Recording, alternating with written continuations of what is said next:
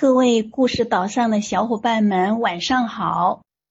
首先感谢文静岛主的邀请，感谢四月的协调安排，还有立可的精美的海报啊，让我今天晚上有机会来到故事岛上分享。今天我分享的是我的兜兜转转、不断重启选择的人生故事。再过两年我就六十了，人到花甲之年，都说到了这把年纪应该随缘生活，看淡理想。可是我退休后开始学中医，现在又学习视频号直播，学习做自媒体，不断的折腾自己。成为一个乘风破浪的六零后，我身边有许多朋友，包括我家人啊，都特别不理解我，说夏子姐，你都已经退休了，完全可以躺平享受生活，你为什么还要这么折腾呢？是啊，我也问我自己，我为什么要这么折腾呢？特别是当我遇到困难。和家人不支持我的时候，我也曾想过放弃躺平。其实放弃一件事情是很容易的呀，但是我又会内心的问自己：如果你选择放弃，以后可就不要后悔哦。人生会面对很多的选择，在一次次的选择中学会成长。我自己的人生上半场。就多次面临重启的选择，我走南闯北，从湖北到湖南，从西安南下深圳，又移民到加拿大，现在居住在广东佛山。在职场上，我曾做过电气工程师、仓库经理、嗯 IT 经理、SAP 高级管理咨询顾问，现在呢是一位中医的爱好者。我通过学习摸索，最近还找到了自己的人生下半场的人生使命。那么我的人生第一次重启呢，应该算是一个标准的传统的人生三部曲，就是好好读书，找一个好工作，结婚生孩子。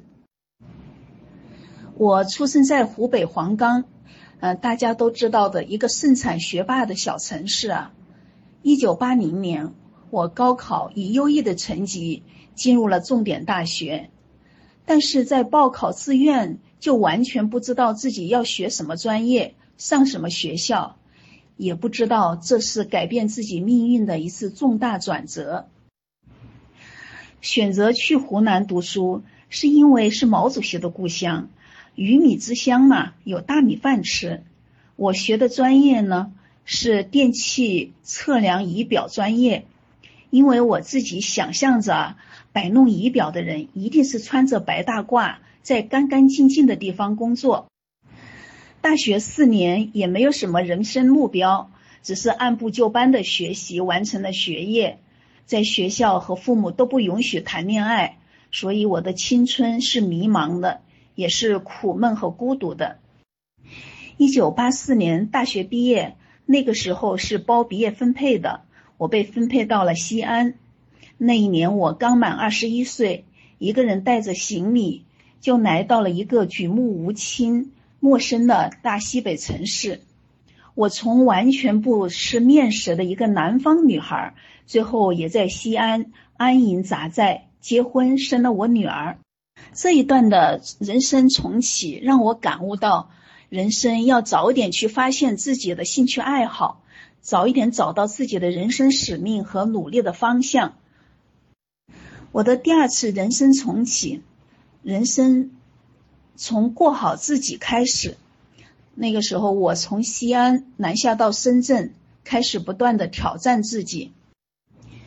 在一九九三年，我先生有一个去深圳工作的机会。那个年代，我们都已经在国有机械部研究所工作。已经都是电气工程师，在部门也是技术骨干了。突然要丢掉铁饭碗，我心里还是完全没底的。我特别的犹豫和纠结。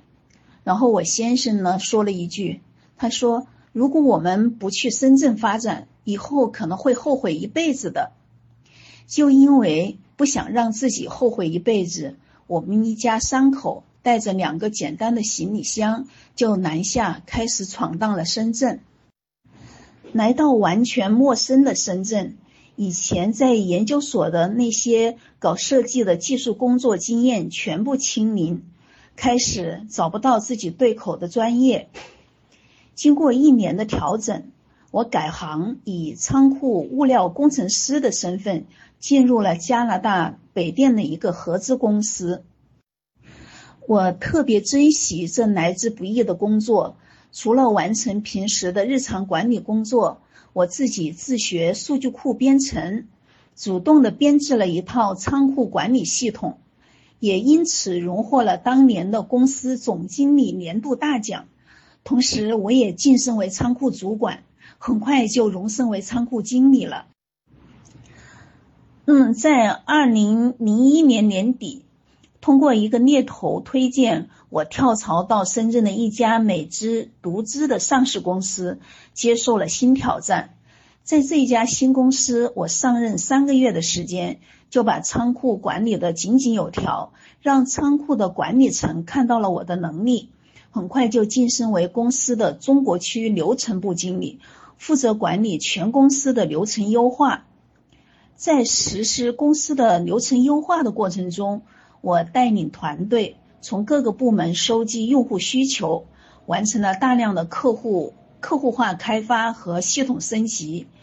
因为我的积极的工作态度和作风，获得了管理层高度的认可和支持，直接将我晋升为中国区 IT 高级经理，从仓库经理升迁为流程部经理，又升迁为中国区的 IT 高级经理。让我自己感觉自己好像是从一个蓝领变成了一个白领。在参加亚太区总部开年会的时候，我们副总裁介绍我说：“Julia is a legend。”就说我是我是一个公司的传奇。那么这一段的人生故事让我自己感悟到，人生需要努力过好自己的生活，做好自己的每一个角色。在每一个角色都要极致的付出，做好自己。当我在职场的高光时刻，已近四十岁了，有一种深深的危机感。我思考到，目前的职场上所有的荣誉和业绩成就，都是依赖于公司的支持。离开了公司的平台，我可能完全没有市场价值了。我自己没有一技傍身。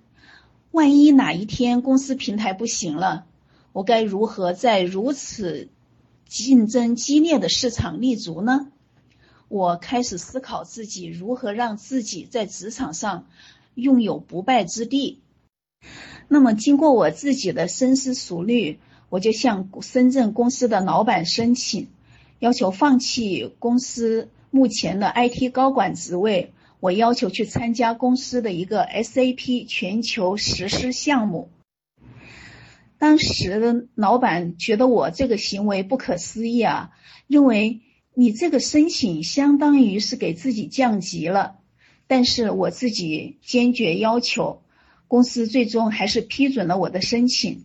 我从一个 IT 高级经理降级为一位 SAP 的关键用户。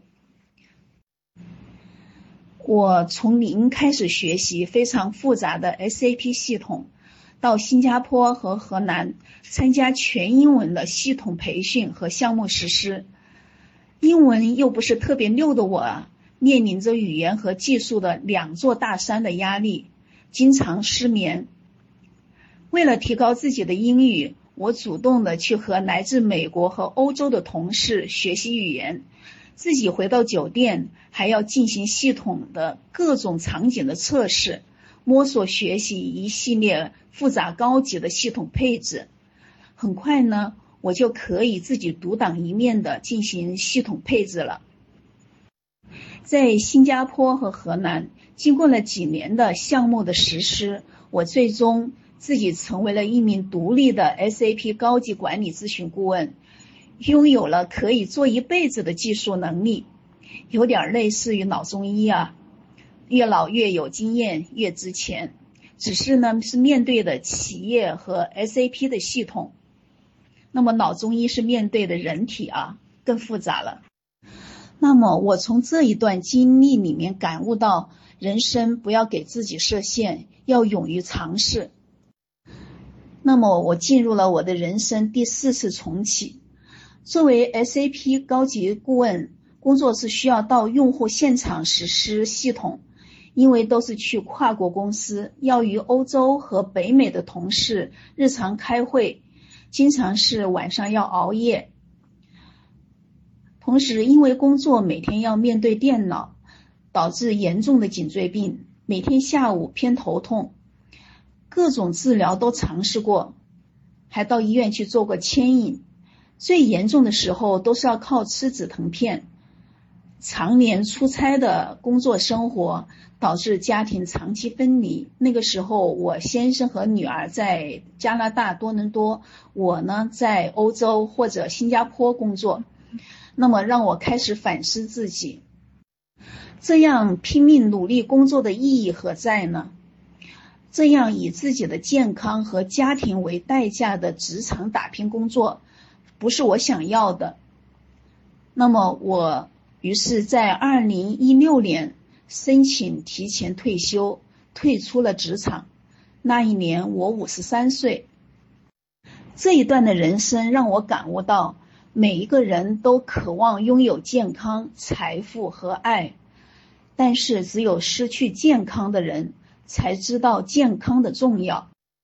那么，进入我的人生第五次重启。退休后，我回到了加拿大和家人团聚，享受了一段无事挂心头的悠闲的日子。但是时间久了，也会感觉有些空虚无聊。我就去社区图书馆去做义工，因此也读了很多的书。我慢慢感觉到自己对未来又有一些迷茫了。难道自己的余生就这么没有价值了吗？有一天，我刷朋友圈，看到一位朋友的推荐，陕西中医学院张景明教授中医七天公益课，讲解中医阴阳五行，我就点进去一看。被张教授的风趣幽默的教学方式一下子吸引了，我对中医一下着迷了。学完了七天公益课以后，我把张教授的全部的线上课程都下单购买，从中医基础理论到八纲辩证、一病一讲、黄帝内经、经络穴位，到讲透中药，全面系统的学习了解了中医的基础理论。那么同时呢，我自己又去线下学习，到长沙红杏林学院线下付费学习气血疏通的道家秘传手针，学习中医外治法，包括了针灸、艾灸、刮痧、拔罐放血等等的。我被博大精深的中医给深深的吸引了。学习了中医，我自己和家人是最大的受益者。我自己用艾灸调理好了自己的身体的亚健康状态，特别是我额头上长了一个皮肤问题，被医生诊断为原位癌，要求马上做手术或者激光手术。但是我自己通过坚持艾灸和用中药泡脚，改变了自己身体的痰湿体质，三个多月以后奇迹出现了。那个被判断为原位癌的皮肤问题彻底的治愈，避免了开刀手术。通过这个案例，让我自己非常庆幸自己懂一些中医啊，否则被医生开刀，后果不堪设想。因为你如果不改变自己的体质，开刀割掉了原位癌，身体还会再长出来不好的东西。打一个比方说。如果有一块潮湿的朽木放在阴阴冷的环境下，它是不是很容易长出蘑菇？只有改变了环境，你把这块朽木放到太阳底下去晒干，那么蘑菇就会自动的消失。学中医的最大的收获和体会，就是对于常见病，我不那么害怕和无助了。同时，我也深深的感觉到，每一个家庭都应该有一位懂中医的家人，可以保护好家人的健康，不走弯路。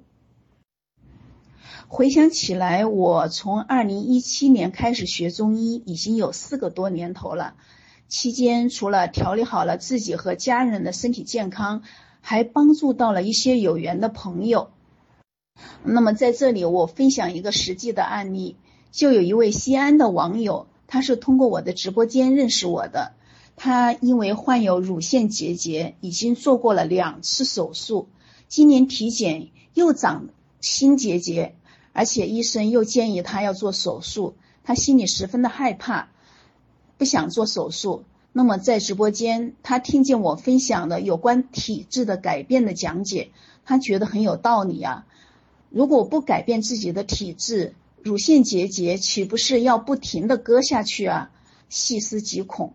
那么这位网友现在是在跟着我一起在调理身体，用艾灸和一些中药的一些秘方在调整自己的身体。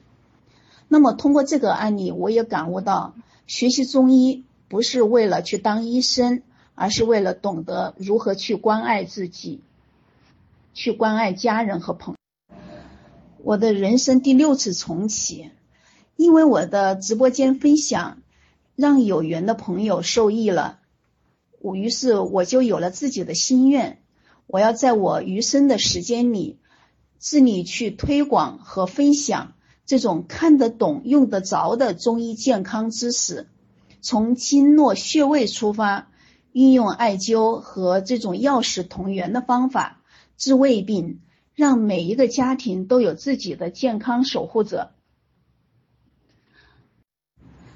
那么，为了更好有效的去推广中医健康养生知识，我也在学习打造个人品牌，开始付费参加各种学习。特别是文静老师的故事力特训营啊，不仅仅让我学会了如何写个人品牌故事，还全面梳理了我的人生故事，找到了自己的亮点和定位。我现在的定位就是是一位喜欢解决问题的乘风破浪的老中医。回顾自己的人生路，也是感慨良多。也许还是会有人会问我：“你这把年龄了，你还折腾什么呢？”当然，未来的世界是属于年轻人的。但是像我这样，敢于不断的清零、重启自己的人生，努力追寻自己的内心，终身学习成长的六零后，难道不值得喝彩吗？那么，我的人生感悟是。人生的价值就在于你最后能帮助到多少人。我今天的分享就到此结束，谢谢大家的聆听。